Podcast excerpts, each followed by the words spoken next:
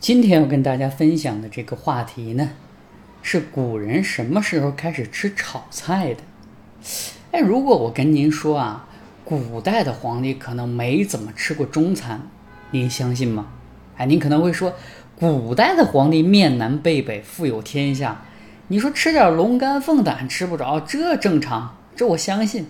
那中餐还吃不到吗？这不胡说八道吗？那如果我再跟您说，您在今天啊，不需要穿越到古代，就可以吃到地道的唐朝菜，哎，您相信吗？您一定还不相信啊，因为这都过去多少年了，不穿越怎么能吃到古代的菜呢？哎，您别着急啊，听我慢慢的给您分析一下，这到底是怎么回事儿。首先呢，我们来看一下我们今天说的中餐是怎么样的一种菜系。现在说的中餐呢，是一种以炒菜为主的菜系，炒菜的比例占到了百分之八十左右，哎，而且也不得不说，炒菜啊，也是我们中餐特有的这种烹饪方法，那国外没有，所以外国人也认为说炒菜是中国菜之所以丰富的一个重要原因，所以呢，炒菜也几乎成了我们中国菜的一个代名词。但是啊，炒菜统治中餐的时间其实是近三四百年的事儿，出现的很晚。那我们国家上下五千年那么多皇帝呢，自然很多也没吃过炒菜。那没吃过炒菜，自然也就没有吃过我们当代人眼里的中餐。这就是我为什么说古代的皇帝啊，可能没有怎么吃过中餐的一个原因。那既然古代大部分时间都吃不上炒菜，那么古代主要吃怎样的菜肴呢？哎，接下来啊，我就带着大家来了解了解中餐最早的烹饪方法是什么呢？啊，是煮和烤这两种方法呀，一直沿用到了唐朝。那在煮和烤之间，哪种方法在古代更加的主流呢？那必然是烧烤。尼古拉斯赵四曾经说过啊，说这个世界上没有什么事儿是一顿烧烤解决不了的啊，如果有那就两顿，是吧？唐代的人呢，还把这个烧烤啊起了一个很好听的名字啊，叫炙啊。那有的人认为啊，说这个烧烤啊是一种很享受生活的烹饪方法，在古代没有那么高的科技，所以古代的烧烤啊是不是做的很粗糙啊？没准儿啊，就把它扔在火里烤熟了，拿出来就行了啊！其实啊这是对古代认识的一个误区。唐代的烧烤啊，不仅不粗糙，而且十分的复杂。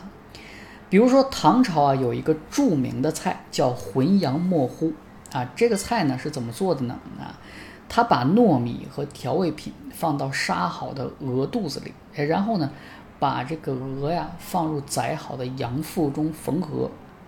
然后把这个羊呢，全羊整体上火烤啊，等这个羊肉烤熟之后啊，再把肚子里的鹅拿出来吃。我们今天啊，一提烤全羊，感觉可能是一个很高级的吃法了啊。但是你看，反而我们的吃法啊在古人眼里很粗糙，人家吃的那可是真的精细啊。也正是因为这种发达的烧烤文化啊，让很多的唐炒菜啊。流传到了今天，哎，最著名的，比如说烧尾宴，啊，除此之外呢，还有光明炙虾，其实也就是烤大虾，还有烤鹌鹑、烤羊舌、烤鹿舌等等等等，啊，这里我们就能发现啊，其实很多的菜品呢，在今天啊，很司空见惯，都能吃到。这也就是为什么我前面跟大家说，您不必穿越到古代也能吃到唐朝菜的一个原因。因为优秀的东西啊，是一定会经得住时间的考验的，哎，所以啊，您下次再去吃烧烤的时候，可以着重的点一下这几个菜，来仔细体会一下唐朝人的快乐啊。那除了烤之外呢，另一种重要的烹饪方式啊，就是煮。煮的方法呢，一般能做出来怎样的菜肴啊？哎，一般来说呀，能做出来一些汤羹。哎，我们上一堂课讲过啊，说汉代人呢，把葵，也就是冬苋菜啊，会剁一剁做成羹。哎，这就是煮的烹饪方法。在今天呢，广东人啊依然喜欢煲汤做羹啊，大概呢是继承了从古代传下来的一种比较传统的烹饪方法。那除了这两种烹饪方法外呢，其实在古代还有一种菜品比较常见，但是啊，我们不太容易从做法上给它进行分类，是什么呢？很多人可能听过，叫快啊，在《论语》里就有记载啊，叫食变精，快变细。那快到底是个啥呢？啊，其实呢，就是把肉和鱼切成丝儿，啊，吃的时候呢，可以蘸一些东西。那唐代的快呢？一般来说啊，是吃生鱼切片儿。我们今天啊，是日本人比较喜欢吃生鱼切片儿，啊，所以说日本的这种吃法呀，很有可能是受到了唐朝的影响。这是一种颇具唐风的吃法，所以到了今天，有时候看到人说啊，生鱼片是日本代表的吃法的时候，我都不知道自己应该抱着怎样一种心情啊。哎，有的人说啊，你看这三个词、三个字啊，快、智。煮为什么放在一起？我感觉好像有点眼熟呢。哎，没错啊，因为啊，快和智是能进行组合的啊。人们把这两个字组合在一起，形成了一个成语，叫做“脍炙人口”。啊，快和智都是美味的食品啊。后来呢？根据这个成语衍生出了一个更具有文化性的含义是什么呢？人们会用它呀来比喻那些好的诗文，哎，为人们所赞美和传颂。所以你看，我们中国人真的是一个很好吃的民族，用食物的味道去赞扬别人文章的华美啊，这是一个很有意思的现象。那说到这儿呢，可能有的人注意到了。无论是快炙还是汤羹，好像大部分针对的都是肉菜。那古人是怎么吃素菜的呢？啊，其实关于这个问题啊，我们昨天也有提到，在唐朝之前啊，我们本土的蔬菜是比较稀缺的啊，所以唐朝和唐以前的人是喜欢吃肉的，他不喜欢怎么吃素。那所以说啊，这个时期主要的加工方法都是针对肉菜。那中国人是什么时候开始爱吃炒菜了呢？哎，咱别着急啊，我先给大家简单的介绍一下炒菜的发展过程。炒菜最早出现的文献呢是南北朝的《齐民要术》，这个时候啊，炒出来的菜肴呢是炒鸡蛋啊。虽然这个菜啊现在是很流行的家常菜，但是在当时炒菜都不是很流行啊。更不用说炒鸡蛋了，那很少出现在大众的餐餐桌上啊。那什么时候炒菜才开始逐步在民间普及开了呢？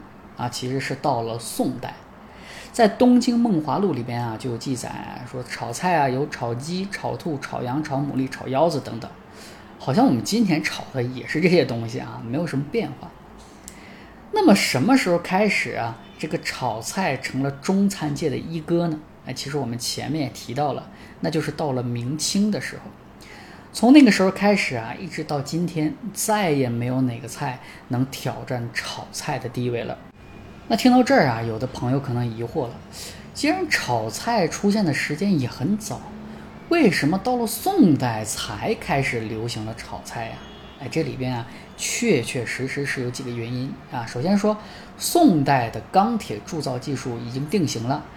铸造铁锅的技术逐步完善，那到了元明时期呢，这个薄铁锅的制造工艺啊已经更加的成熟了。这个锅呀是炒菜的必需品，那这些技术的极大发展，给炒菜的流行提供了最基础的条件，因为你没有锅就没有办法炒菜啊。其次呢，就是油料开始普及了。我们知道啊，炒菜最重要的原料是什么呢？那就是油。但是在唐朝以前，油料没有大量的出现，只有少量的动物油，因为很珍贵啊，所以不会拿来用来炒菜。但是呢，从唐代开始，这个植物油啊开始流行了起来啊，因为唐代大开国门，素菜很多了，所以这个植物油也开始流行了起来，这就为炒菜的流行提供了一个可能啊。后面到了明清两朝的时候啊。北美的花生油开始登陆到了中国，花生油和炒菜那可是真的天生一对儿啊！那这种油料的普及也必然为炒菜的崛起添了一把大火啊。还有呢，就是食物的种类啊开始发生了变化。从唐代开始呢，蔬菜大量进入了我们国家。那到了宋代啊，吃蔬菜已经非常的流行了。那么蔬菜用哪种方式烹饪最美味呢？那 必然就是炒啊。所以说，蔬菜的流行啊，也为炒菜提供了大量的素材，大大凸显了炒菜美味的特点，也让人们有了一些新的选择。还有一个原因呢，是宋代以后啊，这个肉类这种食材啊开始变得匮乏了。随着人口大量的增长啊，这个人口的压力也变得越来越大啊。再加上畜牧业它没有形成一个科学的模式，所以说肉的产量啊已经不够用了，价格也越来越贵。但是炒菜这个东西它很神奇，二三两肉啊结合一些时蔬就可以烹饪出非常美味的菜肴。不仅节省了肉的开销，而且提供了另一种美味。那么大家自然呢也都开始尝试这种新的方法了。最后还有一个重要的原因就是炒菜啊，它比较节省燃料。在古代呢，薪炭啊都是比较贵的啊，甚至官员的工资啊有一段时间也是用薪炭来顶一部分的。但是炖和煮食物啊，恰好又需要长时间的加热，太费燃料了。不过呢，炒菜的烹饪呢，可是仅仅只需要几分钟，而且锅越薄，加热的越快。那么在宋以后呢，这个薄锅呀也变得越来越成熟了。啊，正是因为这样的特点啊，大大降低了人们烹饪的经济压力。啊，自然而然，炒菜也就飞入了寻常百姓家。听到这儿啊，我们发现，虽然炒菜的出现有一部分原因啊，是因为物资的匮乏，折中出来的一种无奈办法，但是炒菜啊，却很有机的把有限的食物发挥出了无限的光芒啊，以至于在我们这个不缺乏物资的年代，依然熠熠生辉。而且形成了博大精深的中餐文化，这不得不让人佩服古人优良的智慧。好，这就是我今天要分享的内容。